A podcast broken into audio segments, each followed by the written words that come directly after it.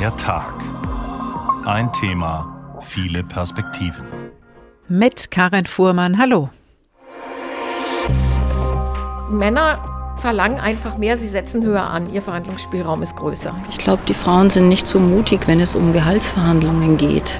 Ich höre sehr oft den Satz von Frauen, ich will es mir mit meinem Arbeitgeber ja nicht verderben. Dort haben wir eine Entgeltlücke, die gute 25 Prozent beträgt zwischen Frauen und Männern. Ich finde, dass jeder gleich verdienen soll. Aber bei uns im Betrieb weiß ich es nicht. Es ist in Deutschland immer noch ein Tabu, über Gehälter zu sprechen. 1000 Euro weniger als der männliche Kollege auf dem Konto jeden Monat. Die Frau hat schlecht verhandelt. Nicht mehr länger können Arbeitgeber mit diesem Argument die ungleiche Bezahlung von Frauen und Männern im gleichen Job begründen. Laut aktuellem Urteil des Bundesarbeitsgerichts ist das ein Verstoß gegen den Gleichbehandlungsgrundsatz. Und eine Bürgermeisterin bekommt Schadenersatz, weil ihr Vorgänger und ihr Nachfolger im Amt mehr verdienten als sie. Ein ganz frisches Urteil. In Deutschland verdienen Frauen im Schnitt aber noch immer 18 Prozent weniger als Männer Bruttostundenlohn. Ist jetzt endlich Schluss mit der ungleichen Bezahlung?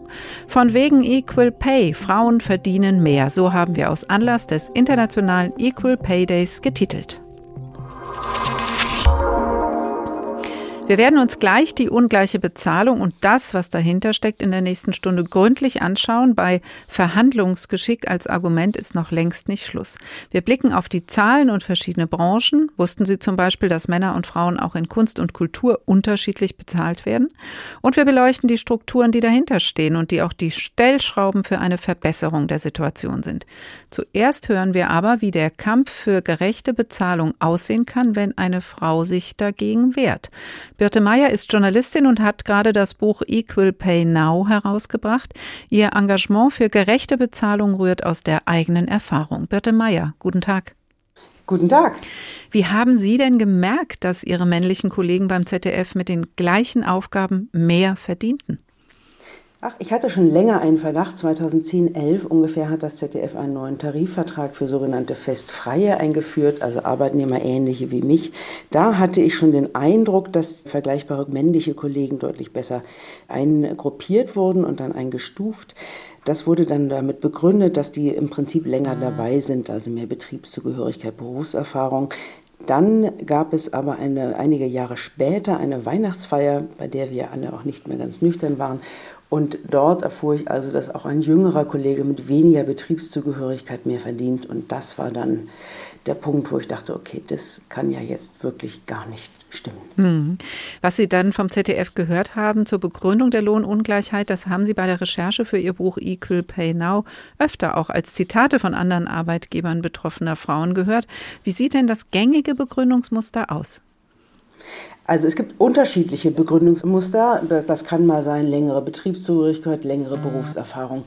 Was ein beliebter Grund ist mit dem Arbeitgeber bislang versuchten zu begründen, dass ein Mann mehr verdient ist, der hat halt besser verhandelt. Das ist, muss man jetzt im März sagen, glücklicherweise nun nicht mehr als eine Ausrede, denn das Bundesarbeitsgericht hat äh, am 16.02. erklärt, dass also dieses Argument, das vermeintliche, der Mann hat besser verhandelt, für ein Frauensalär hätte er gar nicht angefangen zu arbeiten, das gilt nicht mehr als guter Grund, denn nach europäischem Recht muss ein Arbeitgeber einen objektiven, sachlichen Grund aufweisen können, um zu begründen, dass eine Frau für eine gleiche Tätigkeit weniger verdient. Damit ist also jetzt Schluss. Sie haben Ihren früheren Arbeitgeber, das ZDF, dann wegen Lohnungleichheit verklagt. 2015 war das. Das Verfahren ging durch mehrere Instanzen. Ein Urteil gibt es bislang nicht. Warum eigentlich? Ach, es gibt schon mehrere Urteile, so ist es nicht mehrere Teilurteile. Es ist nur nicht abschließend geklärt, ob ich weniger verdiente, weil ich eine Frau bin. Das ist ein bisschen kompliziert. Wir hatten, als ich Klage eingereicht habe, waren die einschlägigen europäischen Richtlinien, die eigentlich sehr frauenfreundlich sind und sehr progressiv, nicht vollumfänglich in deutsches Gesetz umgesetzt, obwohl das seit 1976 hätte passieren können. Das heißt, es war wahnsinnig schwierig, viel schwieriger als heute, tatsächlich gleichen Lohn für gleiche Arbeit einzuklagen. Von mir hat man dann erwartet, dass ich belege, dass ich schlechter verdiene, weil ich eine Frau bin. Das ist schlechterdings nicht möglich. Wie soll das funktionieren?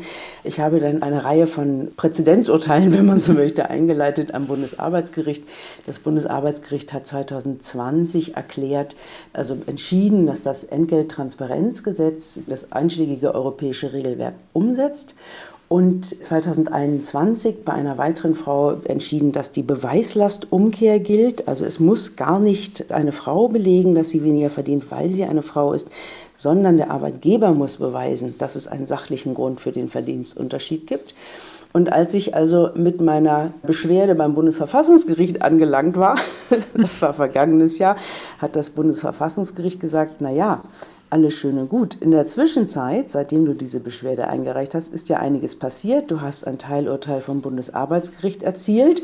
Das ZDF musste nach dem Entgelttransparenzgesetz den sogenannten Median offenbaren, also was die Männer im Mittelmeer verdienen. Das waren 2017 ungefähr 800 Euro im Monat. Und es gibt dieses weitere Bundesarbeitsgerichtsurteil, das also das ZDF jetzt belegen muss, dass es für diesen Unterschied einen sachlichen Grund gibt. Damit kannst du ja wieder neu eine Klage anfangen. Und wenn man eine neue Klage, also wenn ein anderes Gericht, in diesem Fall das Arbeitsgericht Berlin, zuständig ist, dann ist das Bundesverfassungsgericht nicht mehr zuständig. Ja. Denn das ist ja die letzte Instanz bekanntlich. Also alles so, und deswegen geht von vorne hat man es aus formalen Gründen abgelehnt, ganz genau. Ja, alles geht von vorne los, aber unter anderen Vorzeichen, die Sie geschaffen haben. Also Sie haben dieses Entgelttransparenzgesetz in einer Weise jetzt ausgelegt bekommen, dass es auch für Ihr Beschäftigungsverhältnis, für Arbeitnehmer ähnliche gilt. Die Beweislastumkehr ist da. Das heißt, es ist was passiert, auch wenn noch kein abschließendes Urteil für Ihren Fall vorliegt. Für Ihr Buch haben Sie ja viele Fälle gesammelt und aufgegeben aufgedeckt, in denen Frauen schlechter bezahlt wurden und sich auch gewehrt haben, nicht nur in der Medienbranche. Welche Fälle sind da besonders drastisch? Ach, man möchte die gar nicht so nach Drastik werten, die sind natürlich alle dramatisch. Also was man sieht, sowohl in Deutschland als auch in den USA, wo ich äh, vom Thomas Mann Haus aus mit vielen Frauen gesprochen habe, dass diese Beschwerden eigentlich eine große Dramatik in sich haben. Also eine amerikanische Anwältin, Kelly Dermody, mit der ich gesprochen habe, die da große, große Klagen geführt hat, sagt, diese Diskriminierungsbeschwerden, die sind blutiger als andere Verfahren. Die drohen so zu eskalieren, weil es so ans Rückenmark geht. Ne? Also diesen Vorwurf, dass man diskriminiert, den lässt wirklich niemand gerne auf sich sitzen. In Deutschland beeindruckend, ja, das ist schwierig. Edith Haut-Waller hat sich bis vor den Europäischen Gerichtshof für Menschenrechte geklagt, eine Schreinermeisterin aus Stuttgart oder in der Nähe von Stuttgart, weil sie an der Universität Stuttgart weniger verdiente als ein vergleichbarer Werkstattleiter. Die hat alle jede Instanz verloren. Nach heutiger Rechtsprechung würde man wahrscheinlich sagen, die hätte deutlich bessere Chancen gehabt. Mhm. Und in Glasgow, Sie sind ja international unterwegs ja. gewesen, haben städtische ja. Mitarbeiterinnen, sag mal, den Haushalt gesprengt. Gesprengt, ja. Was man in Großbritannien wirklich eindrücklich sehen kann, eben wie in den USA, ist, dass diese Beschwerden nicht nur eine hohe moralische Wucht in sich tragen, sondern halt auch an die Substanz von Unternehmen gehen können. Es kann wahnsinnig teuer werden, denn nur selten wird nur eine Frau diskriminiert. So, und in Glasgow sehen wir also, wie die Stadt, um ihre Mitarbeiterinnen zu befrieden, dann in einem komplizierten Public-Private Partnership Deal die Stadtteile verkaufen musste. Die Frauen, die in den Supermärkten arbeiten, verklagen gerade die Supermarktketten, das heißt gerade seit einigen Jahren, auf das Salär der Männer, die in den Lagern arbeiten. Und da geht es um geschätzt insgesamt 8 Milliarden Pfund. Das ist unglaublich viel Geld. Das heißt, da ist viel Spiel drin. Mhm, absolut. Und es ist einiges los an den Gerichten. Sie haben das eine mhm. Beispiel schon genannt. Die sächsische Metallfirma hatte den Lohnunterschied zwischen Frau und Mann von 1000 Euro monatlich mit mangelndem Verhandlungsgeschick der Mitarbeiterin begründet. Mhm. Die zog bis zum Bundesarbeitsgericht und gewann jetzt den Prozess. Und ganz aktuell das Urteil des Verwaltungsgerichts in Freiburg. Die Bürgermeisterin von Mülheim hat geklagt, weil sie schlechter bezahlt wurde als die beiden Männer, die vor und nach ihr das Amt geführt haben. Sie bekommt Schaden Schadenersatz. Ist das was, wo Sie sagen, das macht Mut und erstmal natürlich für Sie selbst, jetzt wieder von vorne anzufangen, aber sollte auch Mut machen für alle anderen Frauen, die von dieser Ungerechtigkeit betroffen sind, sich zu wehren? Ja, das macht auf jeden Fall Wut, denn wir haben ja anders als in anderen Ländern. Es macht Wut oder Mut? Es macht Mut. Wut macht das Thema ja eh. Aber es macht auch Mut, dass jetzt Frauen tatsächlich gewinnen.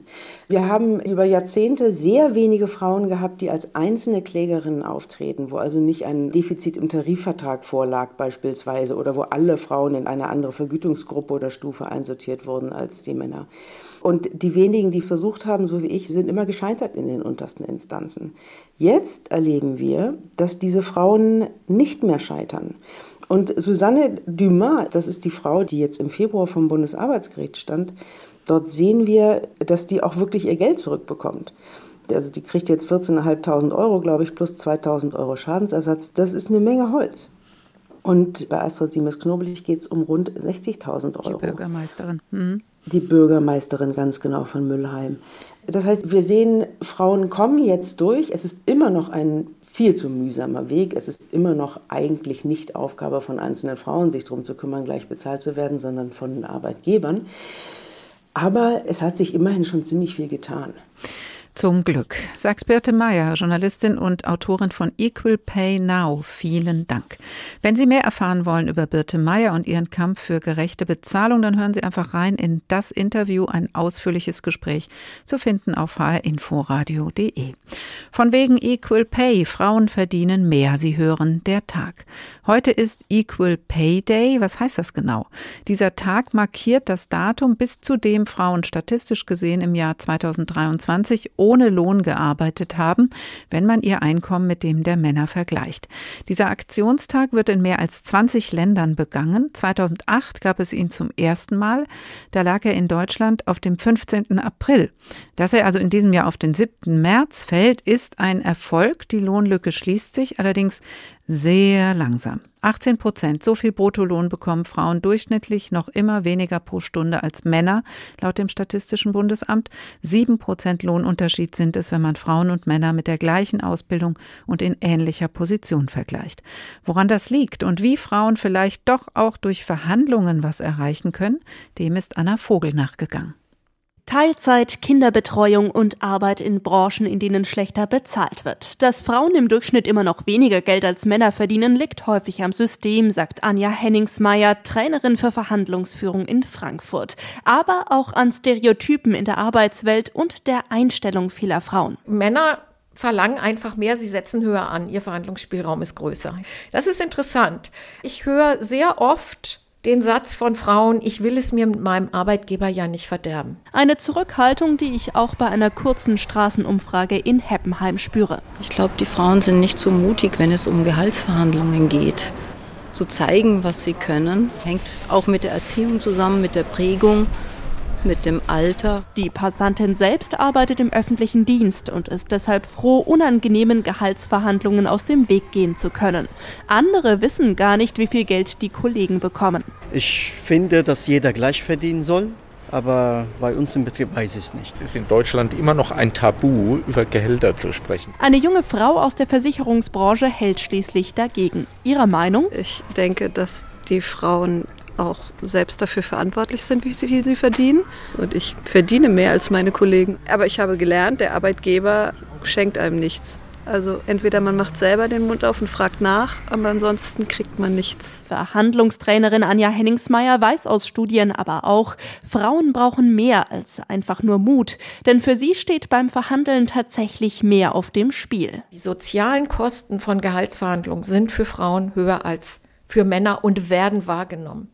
Das muss man verstehen, bevor man Frauen kritisiert oder die Frau sich selbst dafür kritisiert. Gegenwind gibt es dann, wenn Frauen selbstbewusst für sich verhandeln. Dann wird mal schnell was bei Männern als durchsetzungsstark gilt, das wird Frauen als gierig ausgelegt. Sie sagt deshalb, das Wie beim Verhandeln ist für Frauen im Bewerbungsgespräch umso wichtiger. Dass ich dann zum Gegenüber sage, ich weiß nicht, wie üblich es für Personen an meiner Position ist zu verhandeln. Aber ich hoffe, dass Sie meine Verhandlungskompetenz als etwas Wichtiges sehen, das ich für diese Stelle mitbringen kann. Ne? Also ich zeige dem gleich, meine Verhandlungskompetenz kann für dich sehr viel wert sein. Aber ich setze sie jetzt auch gleichzeitig hier ein. Verhandlungserfolge haben dabei nichts mit Charisma oder Talent zu tun, so Trainerin Anja Henningsmeier, sondern vor allem mit guter Vorbereitung. Ich muss mir sehr sprachlich klar sein, was will ich? Was ist die beste Bedingung, die ich raushandeln will, was ist gerade noch akzeptabel.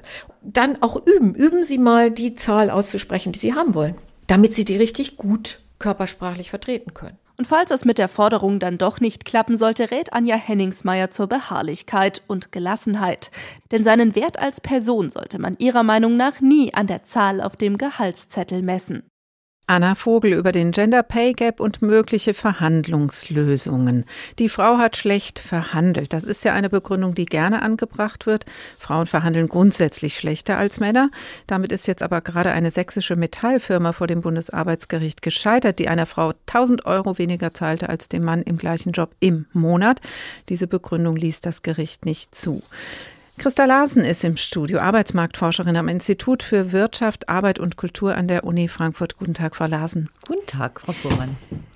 Spielt denn die Hartnäckigkeit in Verhandlungen vielleicht schon eine Rolle, auch wenn sie jetzt vor Gericht nicht mehr zählt? Naja, sicherlich äh, ist es wichtig, eine konkrete Vorstellung zu haben, was man wert ist und sich auch dafür einzusetzen. Und äh, wie wir gerade im Beitrag gesehen haben, die sozialen Kosten, die das für Frauen äh, beinhaltet, sind natürlich schon beträchtlich. Denn wenn Frauen ehrgeizig fordern, dann wird das relativ negativ bewertet, relativ schnell, während es bei einem Mann doch durchaus ambitioniert bewertet werden kann. Also da werden Unterschiede Unterschiede gemacht. Wir sind und bleiben in unserem Geschlechterverhältnis, wenn wir dann Verhalten auch von Männern und Frauen interpretieren. Und wir sind und bleiben leider auch noch in dieser Lohnungleichheit zwischen Frauen und Männern, auch in Hessen. Das erforschen Sie regelmäßig für unser Bundesland und haben auch für Hessen festgestellt, die Lohnlücke wird kleiner. Wie groß ist sie denn noch? Also die neuesten Daten, die wir haben, beziehen sich auf das Jahr 2021 und dort beträgt die Lohnlücke bei Frauen und Männern, die in Vollzeit sozialversicherungspflichtig erwerbstätig sind, noch neun Prozent. Das ist der Durchschnitt. Wir haben allerdings Bereiche, in denen die Lohnlücke noch kleiner ist. Das sind die Personen, die einen Berufsabschluss haben, die als Fachkräfte arbeiten. Dort sind wir bei um die vier Prozent angelangt. Aber es gibt natürlich auch das Gegenstück dazu. Das heißt, äh, Personen, die einen akademischen Abschluss haben, dort haben wir eine Entgeltlücke, die gute 25 Prozent beträgt zwischen Frauen und Männern. Also je höher Menschen qualifiziert sind, desto schwieriger wird es für Frauen, adäquate, gleichwertige Entgelte zu verhandeln. Und die 9 Prozent beziehen sich auf vergleichbare Jobs? Die beziehen sich auf vergleichbaren Arbeitszeitumfang. Also das heißt, wenn Männer und Frauen im gleichen Umfang arbeiten, dann haben wir neun Prozent. Wenn sie im gleichen Berufsfeld sind, dann kommt es durchaus aufs Berufsfeld an. Wenn wir beispielsweise schauen in den MINT-Berufen, die ja äh, sehr wichtig sind für uns, dort sind wir in einem Bereich, der ist einstellig, der ist um die fünf Prozent. Mhm. Dem gegenüber, und das ist sehr interessant, wenn wir uns die äh, Sozialberufe anschauen, da sind wir in einem Bereich, der ist deutlich größer. Also da haben wir eine deutlich größere Lohnlücke, obwohl wir viele Frauen in diesem Berufsfeld haben. Aber wenn es um Führungspositionen geht, wo man viel Geld verdient, dann werden doch eher die Männer bevorzugt. Das ist doch sehr komplex, wie man sieht. Deutschlandweit wird auch heute wieder gesprochen von den 18 Prozent Lohnunterschied zwischen Frauen und Männern im Bruttostundenlohn. Das hört sich viel an, ist auch mehr als der EU-Durchschnitt, der liegt bei 13 Prozent. Wenn Frauen und Männer mit derselben Ausbildung und ähnlichen Tätigkeiten verglichen werden, wird bundesweit von einer Lohnlücke von 7 Prozent gesprochen. Aber, und das wird dann immer wieder angeführt, Frauen arbeiten ja öfter als Männer in Teilzeit, sind häufiger zu finden in den schlechter bezahlten Jobs, die Sie gerade schon angesprochen haben, äh, Frau Dr. Larsen. Ist das denn sinnvoll, das so rauszurechnen oder sind das Strukturen, die wir schon auch mit berücksichtigen müssen? Naja, also beides ist wichtig. Also die 18 Prozent, die unbereinigte Entgeltlücke ist natürlich wichtig, weil wir dort eben auch unabhängig vom Stundenumfang den Stundensatz ermitteln. Und in Teilzeit haben wir im Schnitt weniger Aufstieg und damit geringere Stundensätze. Von daher, weil das ein strukturelles Thema ist, gehört das schon dazu rein. Aber um tatsächlich gut vergleichen zu können, also gleiche Tätigkeit, gleiche Qualifikation, gleicher Zeitumfang, und da bleiben trotzdem noch sieben Prozent.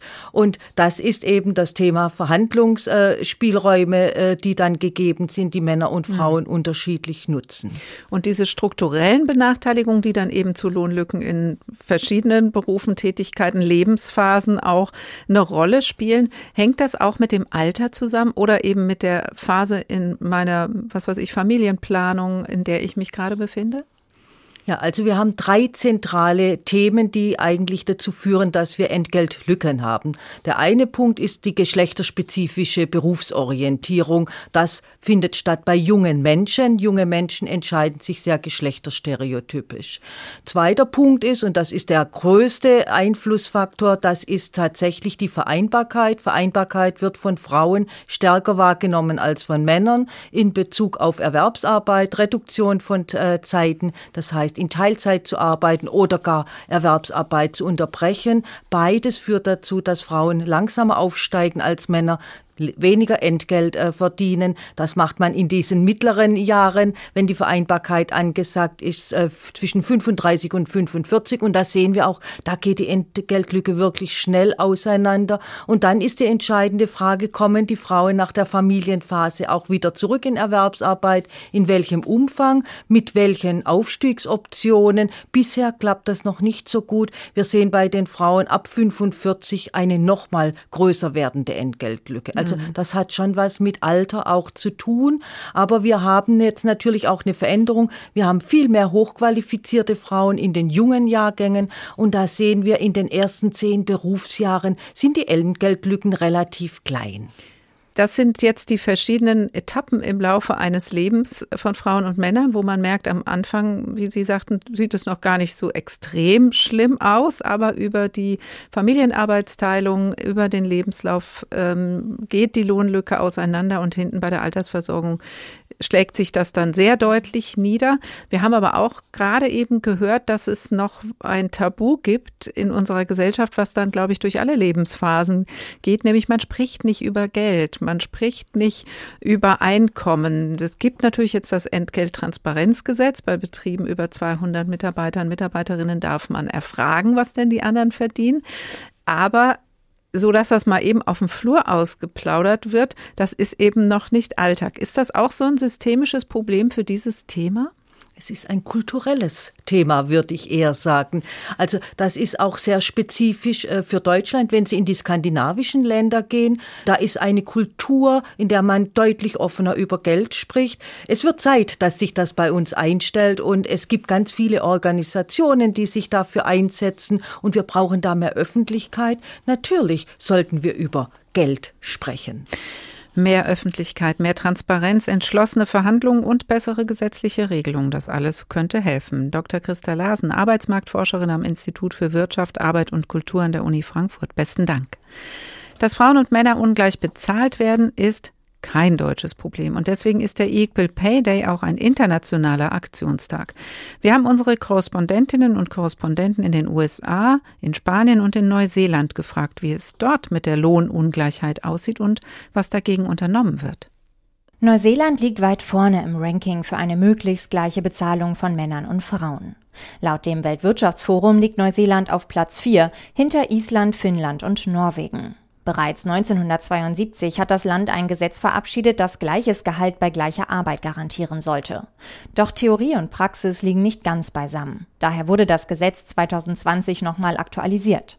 Das Ziel ist, dass Arbeitgeber Lohnungleichheit selbst beseitigen, auf der Basis transparenter Fakten, statt die Frage an Gerichte weiterzugeben. Die Regierung gibt auf einer Webseite Tipps, wie Einzelpersonen bei ihrem Arbeitgeber Lohngerechtigkeit einfordern können. Nach spätestens 45 Tagen muss der Arbeitgeber schriftlich Stellung nehmen. In Neuseeland hat die Gleichstellung von Männern und Frauen seit langem Priorität. Laut einer Umfrage aus dem vergangenen Jahr verdienen Frauen in Neuseeland im Schnitt jedoch immer noch 10 Prozent weniger als Männer. Zudem sind Frauen in leitenden Positionen unterrepräsentiert. Jennifer Johnston aus dem ARD-Studio Südostasien. Lohngerechtigkeit ist in den USA ein Thema, das schon lange im Gesetz verankert ist. Seit 1963 gibt es ein sogenanntes Equal Pay Gesetz in den USA. In Kalifornien regelt ein ganz eigenes Gesetz, dass Frauen vor Gericht ihren Anspruch auch durchsetzen können. Lohnungerechtigkeit gibt es trotzdem. Auch in Kalifornien schaut man auf die Zahlen, heißt das, der sogenannte unbereinigte Gender Pay Gap liegt bei 12 Prozent, in Deutschland bei 18. Aber weil das Gesetz vorsieht, dass dass Frauen ihren Anspruch einklagen können, hat dies durchaus Wirkung auf Unternehmen, die juristisch belangt werden können. Geklagt haben zum Beispiel 10.000 Frauen der Google-Mutter Alphabet oder Mitarbeiterinnen des Spieleherstellers Activision Blizzard. Besonders prominent war die Klage wegen ungerechter Bezahlung bei den Fußballfrauen der Nationalmannschaft vor einem Gericht in Los Angeles. Und die Fußballerinnen bekamen auch Recht. Das Ergebnis ein Tarifvertrag der Spielerinnen und Spielern, die gleiche Bezahlung garantiert. Das bedeutet 450.000 US-Dollar im Jahr. Dazu kommen noch Boni und Beteiligungen an Werbeeinnahmen. So weltweit einmalig. Kalifornien will auch weiterhin gesetzlich für mehr Lohngerechtigkeit sorgen. Im Januar trat ein neues Gesetz dazu in Kraft. Dieses zielt insbesondere darauf ab, das Lohngefälle aufgrund von Herkunft, Hautfarbe und Geschlecht in Kalifornien zu bekämpfen. Und zwar, indem Arbeitgeber aufgefordert werden, die Gehälter aller Positionen in ihrem Unternehmen offenzulegen. Katharina Wilhelm, Los Angeles. Auch wenn Spanien im europäischen Equal Pay-Vergleich sehr viel besser abschneidet als viele andere Länder, arbeiten auch hier die meisten Frauen noch immer für deutlich weniger Geld als ihre männlichen Kollegen, egal ob im Büro oder in der Fabrik. Die spanische Steuerbehörde hat für das Jahr 2021 eine Kluft von durchschnittlich 8,4 Prozent ausgerechnet. Noch größer ist sie, wenn man auf den Teilzeitbereich blickt. Und glaubt man jüngsten offiziellen Statistiken, dann ist in Spanien das Lohngefälle bei den Berufsanfängerinnen beinahe null. Erst Mitte 30 geht die Einkommensschere deutlich auseinander, dann nämlich, wenn die Durchschnittsspanierin ihr erstes Kind bekommt. Mark Hoffmann, Madrid. Und mit diesem Einschnitt im Leben ist die Durchschnittsspanierin international nicht allein. So sieht es also mit der Bezahlung von Frauen und Männern aus in Spanien, in den USA und in Neuseeland. Von wegen Equal Pay. Frauen verdienen mehr. Sie hören der Tag. Es geht um Geld und Geld ist Macht und damit auch ein Thema für Caroline Kebekus. Leute, es gibt ein grundsätzliches Problem in der Gesellschaft. Frauen verdienen 18 Prozent weniger als Männer. 18 Prozent. Die Zahl kannst du dir nicht schön saufen, nicht mal mit 18-prozentigem Alkohol. Gender Pay Gap, davon habt ihr auf jeden Fall schon mal gehört. Auf Deutsch Geschlechterbezahlungslücke. Das klingt genauso scheiße, wie es ist. Warum gibt es diese Lücke? Unter anderem, weil Frauen öfter in Teilzeit arbeiten und häufiger soziale Berufe ausüben. Und wir alle wissen, dass sozial ein Code ist für Du bist offenbar ein selbstloser Mensch, deshalb können wir dich ausbeuten und müssen dich nicht vernünftig bezahlen. Und oft haben Frauen natürlich auch noch dieses krasse Hobby, dieses, na, Kinder. Frauen haben also weniger und deshalb beschäftigen sie sich auch weniger mit Geld als Männer. Und das ist total paradox. Eigentlich sollten sie sich ja deshalb mehr mit Geld auseinandersetzen, um es zu vermehren und sich abzusichern. Tun sie aber nicht. Dumm gelaufen. Caroline Kebekus über Frauen und Geld. Wir hören später nochmal rein. Jetzt haben wir schon von verschiedenen Beispielen von Lohnungerechtigkeit gehört. Es gibt sie in den Medien, in Metallbetrieben, Schreinereien, bei städtischen Angestellten und, und, und, und in Kunst und Kultur. Und auch das ist nichts Neues, aber leider immer noch sehr deutlich spürbar. Deswegen steht der diesjährige Equal Pay Day unter dem Motto Die Kunst der gleichen Bezahlung, wenn auch eine kleine Verbesserung zu vermelden ist. Davon hören wir nach der Bestandsaufnahme von Thorsten Schweinhardt. Frauen kommen nur nackt ins Museum, als gemalte Frau, nicht als Künstlerin. Mit dieser These provozierte 1989 das weibliche Künstlerkollektiv Guerilla Girls in New York. Die Kritik richtete sich gegen eine Ausstellung, die damals im Metropolitan Museum of Arts stattfand. Die ausgestellten Aktbilder zeigten fast alle weibliche Körper, aber nur 5% der Bilder waren auch von Frauen gemalt. Die anonymen Künstlerinnen von Guerilla Girls, die nur hinter Gorilla-Masken auftreten, protestieren auch heute noch gegen Sexismus, Rassismus und Korruption in der Kunstwelt. Wir sind Freiheitskämpferinnen. Wir sind Feministinnen, die sich selbst Girls nennen. Wo auch immer wir etwas sehen, was wir ungerecht oder unfair finden, sind wir gezwungen, es aufzudecken. Kunst als grenzenloser Raum der Freiheit und Gleichheit von wegen. Der Kunsthandel ist ein globales Geschäft, durch das jährlich Milliarden fließen. Aber die Werke von Frauen sind auf dem Kunstmarkt deutlich weniger wert als die von Männern. Eine Studie von WirtschaftswissenschaftlerInnen belegt, bei Kunstauktionen gibt es einen sogenannten Gender Discount. Was das bedeutet, erklärt das Rechercheteam des Funk-Investigativmagazins Steuerung F. Und zwar wird Kunst von Frauen im Schnitt für 47,6 Prozent weniger Geld versteigert als Kunst von Männern. Mit künstlerisch tätigen Frauen wurde sich lange Zeit überhaupt nicht beschäftigt. Warum auch? Das Kunstgenie galt als männlich. So lehrten es die Kunstakademien und so zeigten es die Galerien. Welche Kunst einen Wert hatte, ästhetisch oder finanziell, entschieden die den Kunstbetrieb dominierenden Männer. Ob im Theater, Musik oder Filmgeschäft, überall sind Frauen unterrepräsentiert, sowohl als Kunstschaffende als auch als Entscheiderinnen. Das spiegelt sich auch in unserer Wahrnehmung von Kunst wider. Wenn man aus dem Kopf fünf Maler nennen soll, dann fällt das vielen mit Sicherheit leichter, als eben mal aus dem Stand fünf Malerinnen aufzuzählen. Okay, Frida Kahlo, ja, und sonst? Dabei gab es zu allen Zeiten Frauen, die auf höchstem Niveau Bilder, Musik und andere Werke geschaffen haben. Doch das Patriarchat hat sie lange Zeit erfolgreich unsichtbar werden lassen, die Künstlerinnen und ihre Werke.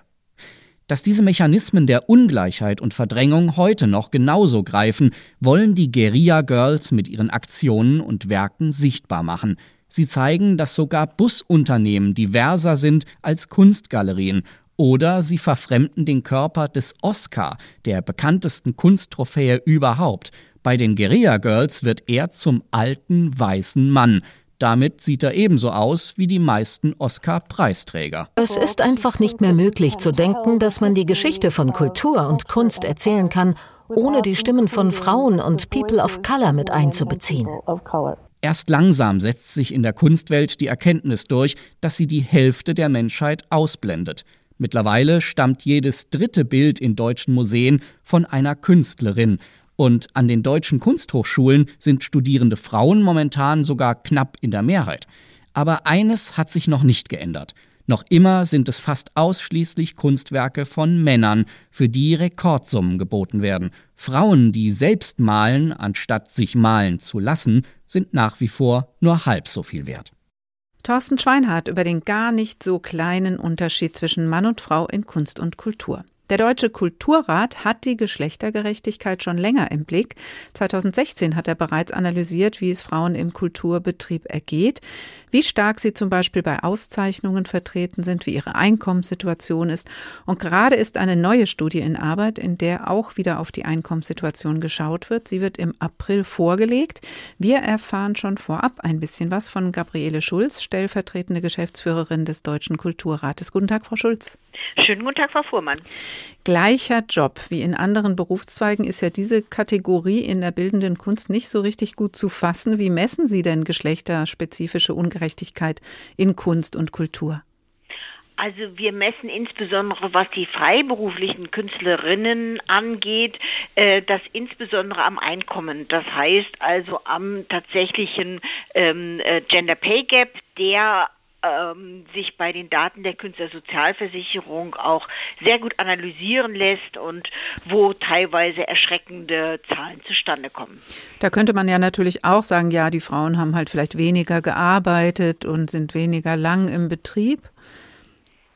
Naja, äh, im Betrieb kann das kann schon sein, das mag sein, dass sie ähm, ähm, eine andere Berufslaufbahn haben, aber man muss mal ganz ehrlich sagen, die freiberuflichen Künstlerinnen und Künstler, ich sage bewusst und Künstler, da ist es ja generell so, dass es anders ist als bei Angestellten, ähm, dass da durchaus Wellen vorhanden sind. Bei Frauen ist das Spezifische, dass sie, was das Einkommen angeht, schon mit einem geringeren Einkommen starten und dass wenn sich dieses Einkommen dann verbessert, ähnlich wie den wie bei ihren Kollegen, das zwar nach oben geht, aber diese äh, Lücke, was das Einkommen betrifft, äh, erhalten mhm. bleibt.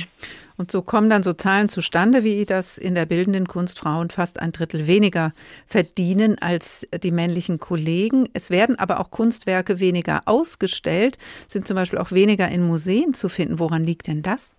Na, ich glaube, das liegt einfach erst einmal noch an Traditionen, insbesondere wenn ich an Museen denke. Da ist es ja so, dass zu einem erheblichen Teil es sich auf das äh, Erbe bezieht bei Kunstmuseen und nur ein Teil ist die zeitgenössische Kunst. Und da zeigt sich einfach, dass halt in der Vergangenheit viel weniger Arbeiten von Frauen gesammelt wurden. Und das ist auch ein wichtiger Aspekt, um den Gender Pay Gap zu verändern, dass jetzt auch mehr Kunst von Frauen gesammelt wird, dass mehr Kunst von Frauen ausgestellt wird, dass sie präsenter sind, dass die Arbeiten besprochen werden und woraus dann halt möglicherweise neue Aufträge, ähm, auch möglicherweise neue äh, Verkäufe erfolgen. Mhm. Tatsächlich wird das ja aber auch gerne historisch begründet. Die, es gibt einfach weniger Kunst von Frauen, weil sie waren nicht zugelassen zu Zünften oder auch zu Akademien früher. Zählt für Sie das Argument? Es ist nicht von der Hand zu weisen, ich möchte aber ein anderes hinzufügen, dass halt auch Kunst von Frauen lange Zeit gar nicht ernst genommen wurde. Also ich nenne jetzt einfach mal äh, Gabriele Münter ähm, praktisch, sie wurde dann in erster Linie als eine Gefährtin betrachtet und nicht so sehr als eigenständige Künstlerin. Das heißt also, auch wenn ich in die Geschichte zurückblicke, ist sicherlich noch ein Teil des Weges zurückzulegen, dass auch ähm, äh, Künstlerinnen wiederentdeckt werden und das betrifft nicht nur die bildende Kunst, sondern das betrifft natürlich auch genauso Komponistinnen, hm. ähm, auch schon im zeitgenössischen Bereich. Und ähm, äh, das ist, glaube ich, ein ganz wichtiger Aspekt, um dieses Thema voranzubringen Frauen sichtbarer zu machen, ihre Werke zu zeigen, aufzuführen, ähm, äh, damit halt einfach auch der Anteil von Frauen an der Kunst ähm, bewusst wird. Das nennen Sie Gender Show Gap, also Frauen sind einfach auch nicht sichtbar. Clara Schumann ist ja so ein gängiges Beispiel, auch bei den Komponistinnen, die Sie gerade angesprochen haben. Aber es trifft natürlich auch Theater, es trifft Film, äh, welche Stücke werden auf die Bühne gebracht, wer führt Regie und natürlich eben in der bildenden Kunst werden die Werke ausgestellt. Sie sagen, das ist sehr, sehr wichtig. Das heißt aber auch, man muss vielleicht an den Entscheidungsebenen drehen, Frau Schulz. Also wie sind eigentlich feste Stellen ausgestattet und besetzt, Führungskräfte in Kultureinrichtungen, Juries? Wie viele Frauen sind da und welche Perspektive wird eingenommen? Also ähm, das muss man durchaus differenziert betrachten. Also wenn ich mir die Museen anschaue, speziell auch die Kunstmuseen, da kann man schon sagen, dass da die Frauen in der letzten Zeit stärker berücksichtigt wurden. Wir haben im Jahr 2016 einen Wert ermittelt, dass äh, Kunstmuseen, insbesondere die größeren, zu 33 Prozent von Frauen geleitet werden. Im vergangenen Jahr haben wir äh, erneut praktisch dasselbe Sample untersucht und da waren es 44 Prozent. Das heißt also, da sieht man durchaus eine Aufwärtsbewegung Bewegung. Mhm, das ist Hoffnung, die Studie, die jetzt demnächst rauskommt. Genau. Das ist schön, dass Sie das uns jetzt schon erzählen. Eine gute Nachricht, auf jeden Fall. In jedem Fall. Und man kann natürlich hoffen, dass auch ähm, die äh, Museumsleiterinnen und natürlich auch die bei Ihnen tätigen Kuratorinnen aber auch Kuratoren äh, praktisch halt stärker einen ähm, Blick darauf richten, dass auch tatsächlich ähm, Kunst von Frauen gezeigt wird, äh, um auch die Diversität unserer Gesellschaft abzubilden. Und ich meine, Frauen sind immerhin äh, machen sogar etwas mehr als 50 Prozent aus. Bei den Theatern sieht es noch etwas trauriger aus. Ähm, das ist dann sozusagen der Wermutstropfen. Da ist noch sehr viel Nachholbedarf, insbesondere was ähm, äh, die Theaterintendantinnen, aber auch Generalmusikdirektorinnen angeht. Also die muss man nach wie vor mit der Lupe suchen und ähm, da ist es wichtig, dass da tatsächlich ein Aufholprozess jetzt langsam geschieht. Aber ich möchte noch einmal betonen, ich glaube, das Entscheidende ist, ähm, neben dem, Sie haben es eben auch angesprochen, Theater, denen die auf der Bühne zu sehen sind oder die im Film sozusagen, die wir als Publikum alle äh, sehen und ähm, äh, praktisch halt äh, wahrnehmen, ist, glaube ich, auch sehr wichtig, nochmal diesen Aspekt ähm, Komponistinnen, äh, Textdichterinnen, Drehbuchautorinnen und andere hervorzuheben, weil ähm, nicht nur, dass sie die Geschichten erzählen, die uns erfreuen, bewegen, äh, zum Lachen und zum Weinen bringen, also die Perspektive, dass sie zu sehen ist, äh, und zum anderen, dass natürlich darüber Einkommen generiert wird. Hm, das hängt dann doch eben alles miteinander zusammen. Ähm, in anderen Sparten der Kultur, in äh, der, bei den Orchestern, da gab es mal den Ansatz oder gibt es noch über Blind Auditions einfach auszublenden, wer spielt da. Hinter einem Vorhang wurde vorgespielt und dann zählte nur die Qualität des Vorspiels. Ist das ein Modell, wie man eben auch dafür sorgen kann, dass nicht nach Geschlecht und anderen Merkmalen geurteilt wird? In jedem Fall. Und äh, soweit ich weiß, hat sich das auch in anderen Juries äh, durchaus ähm, inzwischen äh, fortgesetzt. Also beispielsweise bei der Bewertung von literarischen Werken oder auch von Kunstwerken, wenn es um Stipendien und ähnliches geht, dass die Juroren und Jurorinnen nicht wissen, von wem dieses Werk stammt. Natürlich wird es sicherlich den einen oder anderen oder die andere geben. Da ist das sozusagen so prägnant, dass sofort erkannt wird, das kann nur von der und der Person sein. Aber ähm, ähm, es sind auch viele andere, bei denen es nicht sofort zu erkennen ist. Und ich denke, dass das ein ganz wichtiger Punkt ist, um mehr Gerechtigkeit zu erreichen und dass da halt auch schon doch vieles sich inzwischen bewegt hat. Das klingt gut, Frau Schulz. Sie sind da zuversichtlich. Vieles hat sich schon bewegt. Wie lange, glauben Sie, dauert es noch, bis man nicht mehr von einer männlich geprägten Kunst- und Kulturwelt sprechen muss? Also ich glaube, da haben wir vermutlich noch einen äh, langen Weg vor uns, aber ich bin insofern ganz zuversichtlich, als dass ich spüre, dass es unglaublich viele junge äh, Frauen gibt, die sozusagen junge und mittelalte Frauen, die äh, praktisch voller Tatkraft an die Sache herangehen. Das war auch ein Aspekt, den wir bei unserem ähm, äh, Kongress am vergangenen Samstag gespürt haben, dass da unglaublich viel Aufbruchsstimmung vorhanden ist. Und ich glaube, das ist das Entscheidende, was zu ändern bedeutet eben auch mit Aufbruchsstimmung und mit Kraft und Energie heranzugehen. Und diese Aufbruchsstimmung trägt Gabriele Schulz weiter. Vielen Dank. Stellvertretende Geschäftsführerin des Deutschen Kulturrates ist sie. Gern geschehen. Auf Wiederhören. Und es fängt schon in der Kindheit an. Es gibt wohl kaum eine Frau, die als Kind nicht erzählt bekommen hat, dass Jungs gut in Mathe sind und Mädchen gut in, keine Ahnung, ein Pferd haben wollen. Als würde man nicht mit dem Gehirn rechnen, sondern mit dem Penis. Eltern reden auch mit Töchtern seltener über Geldanlage als mit Söhnen. Ist tatsächlich so. Das zeigen Studien. Mädchen kriegen oft sogar weniger Taschengeld. Habe ich meinen Bruder zu Recht abgezogen früher. Und so ungerecht geht's dann als Erwachsene weiter. Also Frauen verdienen nicht nur weniger, sie haben auch weniger Zugang zu Kapital bekommen zum Beispiel seltener Kredite und werden von Banken anders beraten. Noch einmal Caroline Kebekus war das. Von wegen Equal Pay. Frauen verdienen mehr der Tag. Ein Thema, viele Perspektiven. Frauen einfach weniger bezahlen für die gleiche Arbeit, das passiert immer noch und wir haben jetzt an mehreren Punkten der Sendung gehört, es ist ungerecht und Frauen wehren sich immer öfter erfolgreich dagegen.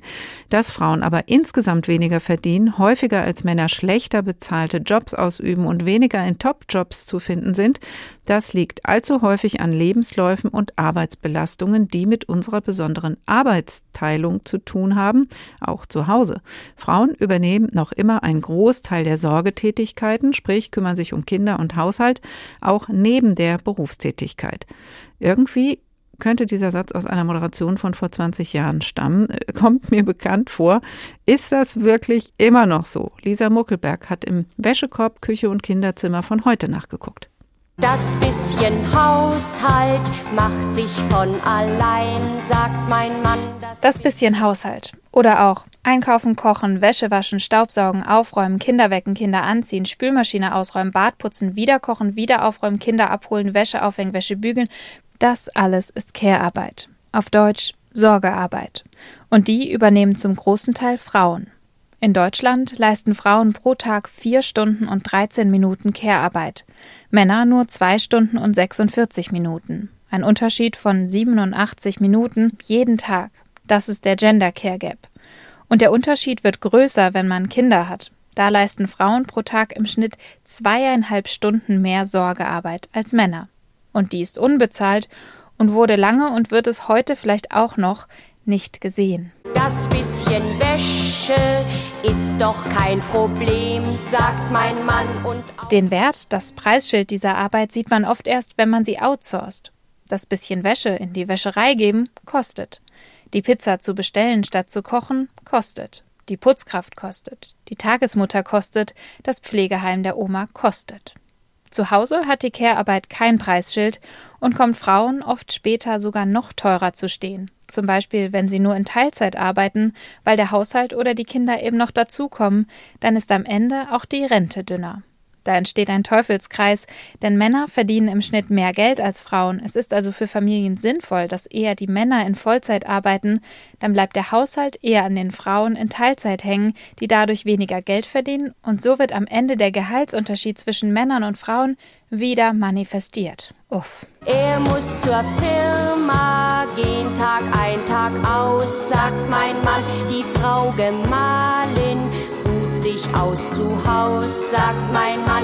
Aber wenn man sie sich fair aufteilt, die Care-Arbeit, selbst dann hängt oft noch die Verantwortung dafür bei der Frau. Mental Load heißt das und meint im Prinzip das Mikromanagement der Familie. Wann muss das Kind zum Sport? Wie heißen die Schulfreunde? Wie die Lehrerin? Wer hat wann Geburtstag? Was muss eingekauft werden? Braucht das Kind eine neue Jacke und in welcher Größe?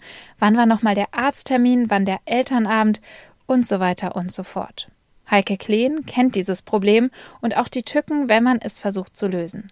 Sie schreibt in ihrem Buch Geständnisse einer Teilzeitfeministin darüber. Und natürlich müssten Männer sich da mehr einbringen, aber dafür müsste man Mental Load erstmal ganz lange erklären und auch dann, dann wirklich abgeben und nicht im Hinterkopf noch denken, oh, ob er jetzt wirklich dran denkt, dass das Kind zum Turnverein jetzt muss oder doch noch mal kurz anruft und gegencheckt. Also ich habe mich bei sowas auch schon ertappt, dass ich dann doch noch mal wieder gegenchecke, ob das auch wirklich läuft, wenn ich das vorher alles delegiert habe. Allein das Delegieren ist ja auch Arbeit. Alles Arbeit, alles Care-Arbeit, alles unbezahlt aber so langsam immerhin nicht mehr ganz so unsichtbar.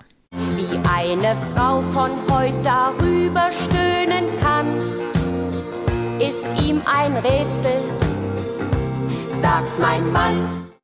Lisa Muckelberg mit der Schmutzwäsche aus dem geschlechtsspezifischen Arbeitsteilungswäschekeller. Professor Gundula Zoch ist Soziologin an der Uni Oldenburg. Guten Tag, Frau Zoch.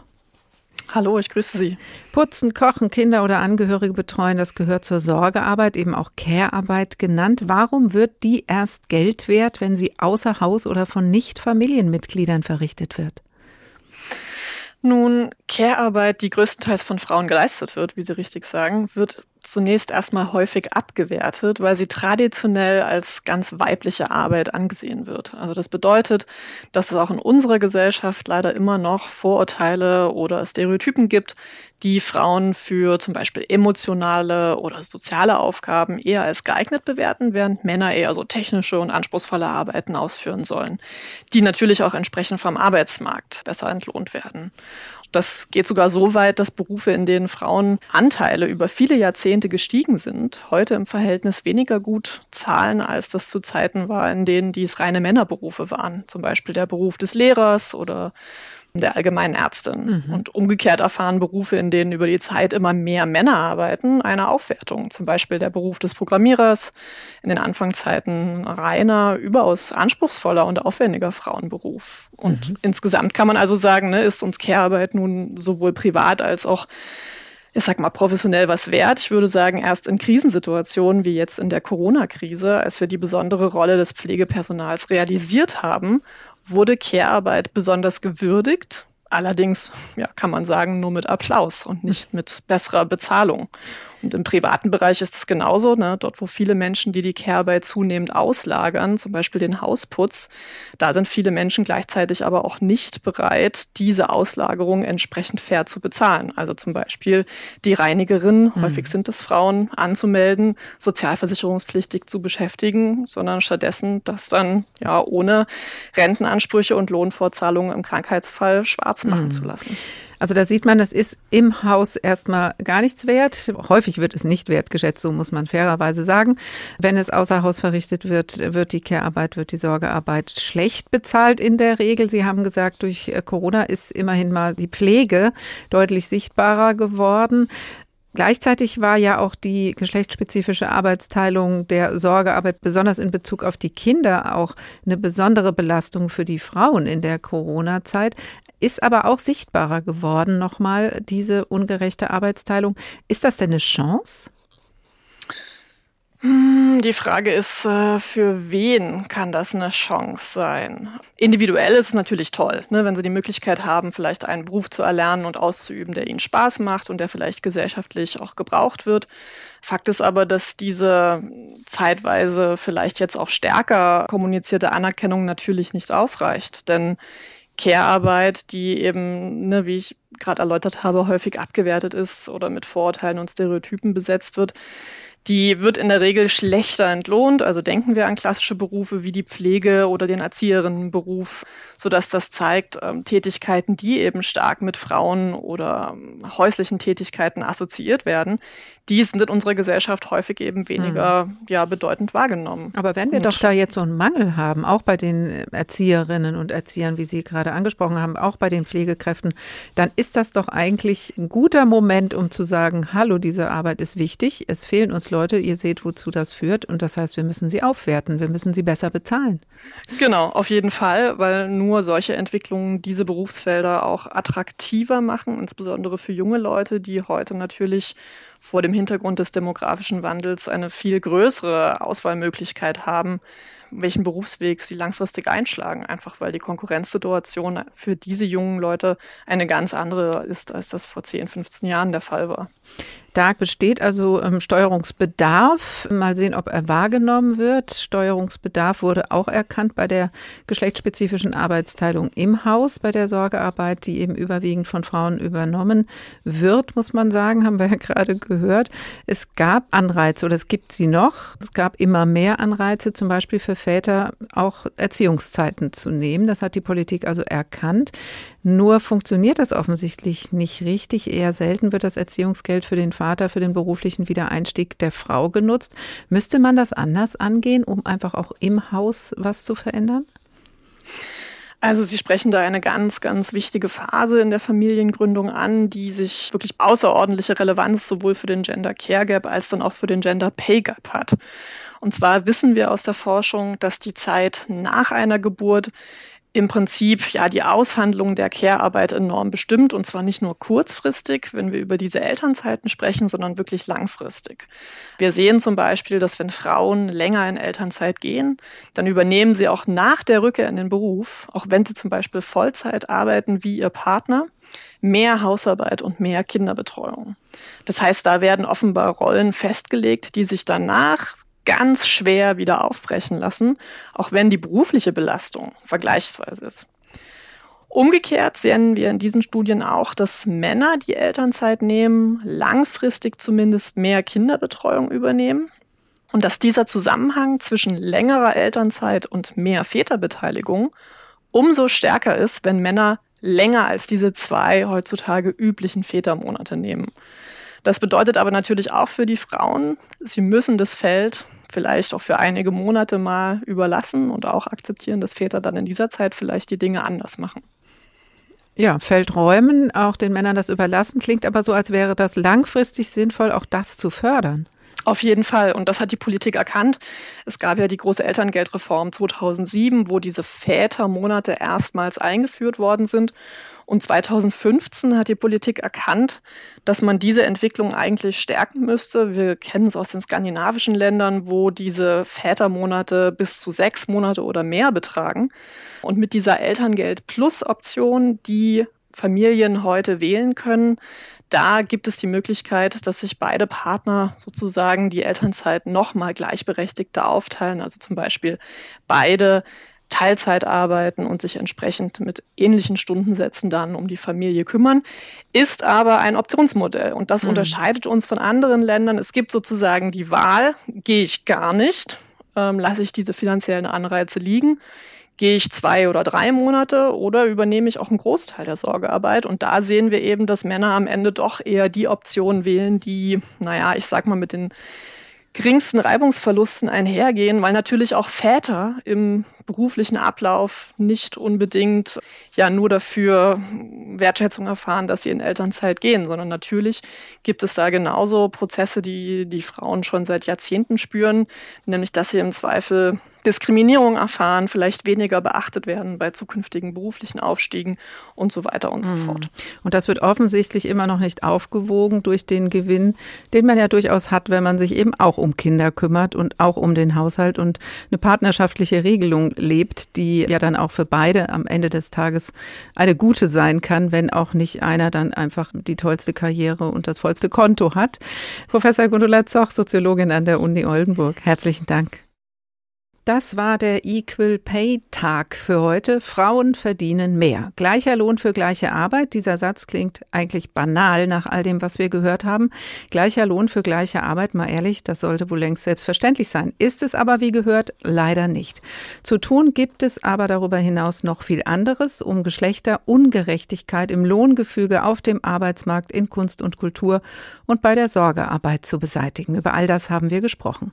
Bei manchem sind Frauen und Männer auch ganz persönlich und individuell gefragt. Eigenes Verhalten hinterfragen, mit offenen Augen durchs Leben gehen und hinschauen, über Geld sprechen. Das kann helfen. Bei anderen Themen brauchen wir Gesetze, von denen es zum Glück immer mehr gibt, um für mehr Gerechtigkeit zu sorgen. Ausreichend tut auch das leider nicht. Aber zum Glück gibt es den Equal Pay Day ja in jedem Jahr und falls er im nächsten Jahr wieder ein paar Tage früher begangen wird, ist das immerhin wieder ein kleiner Erfolg. Unseren Podcast finden Sie unter hr2.de oder in der ARD Audiothek. Der Tag ein Thema, viele Perspektiven. Ich heiße Karin Fuhrmann und wünsche Ihnen noch einen schönen Tag.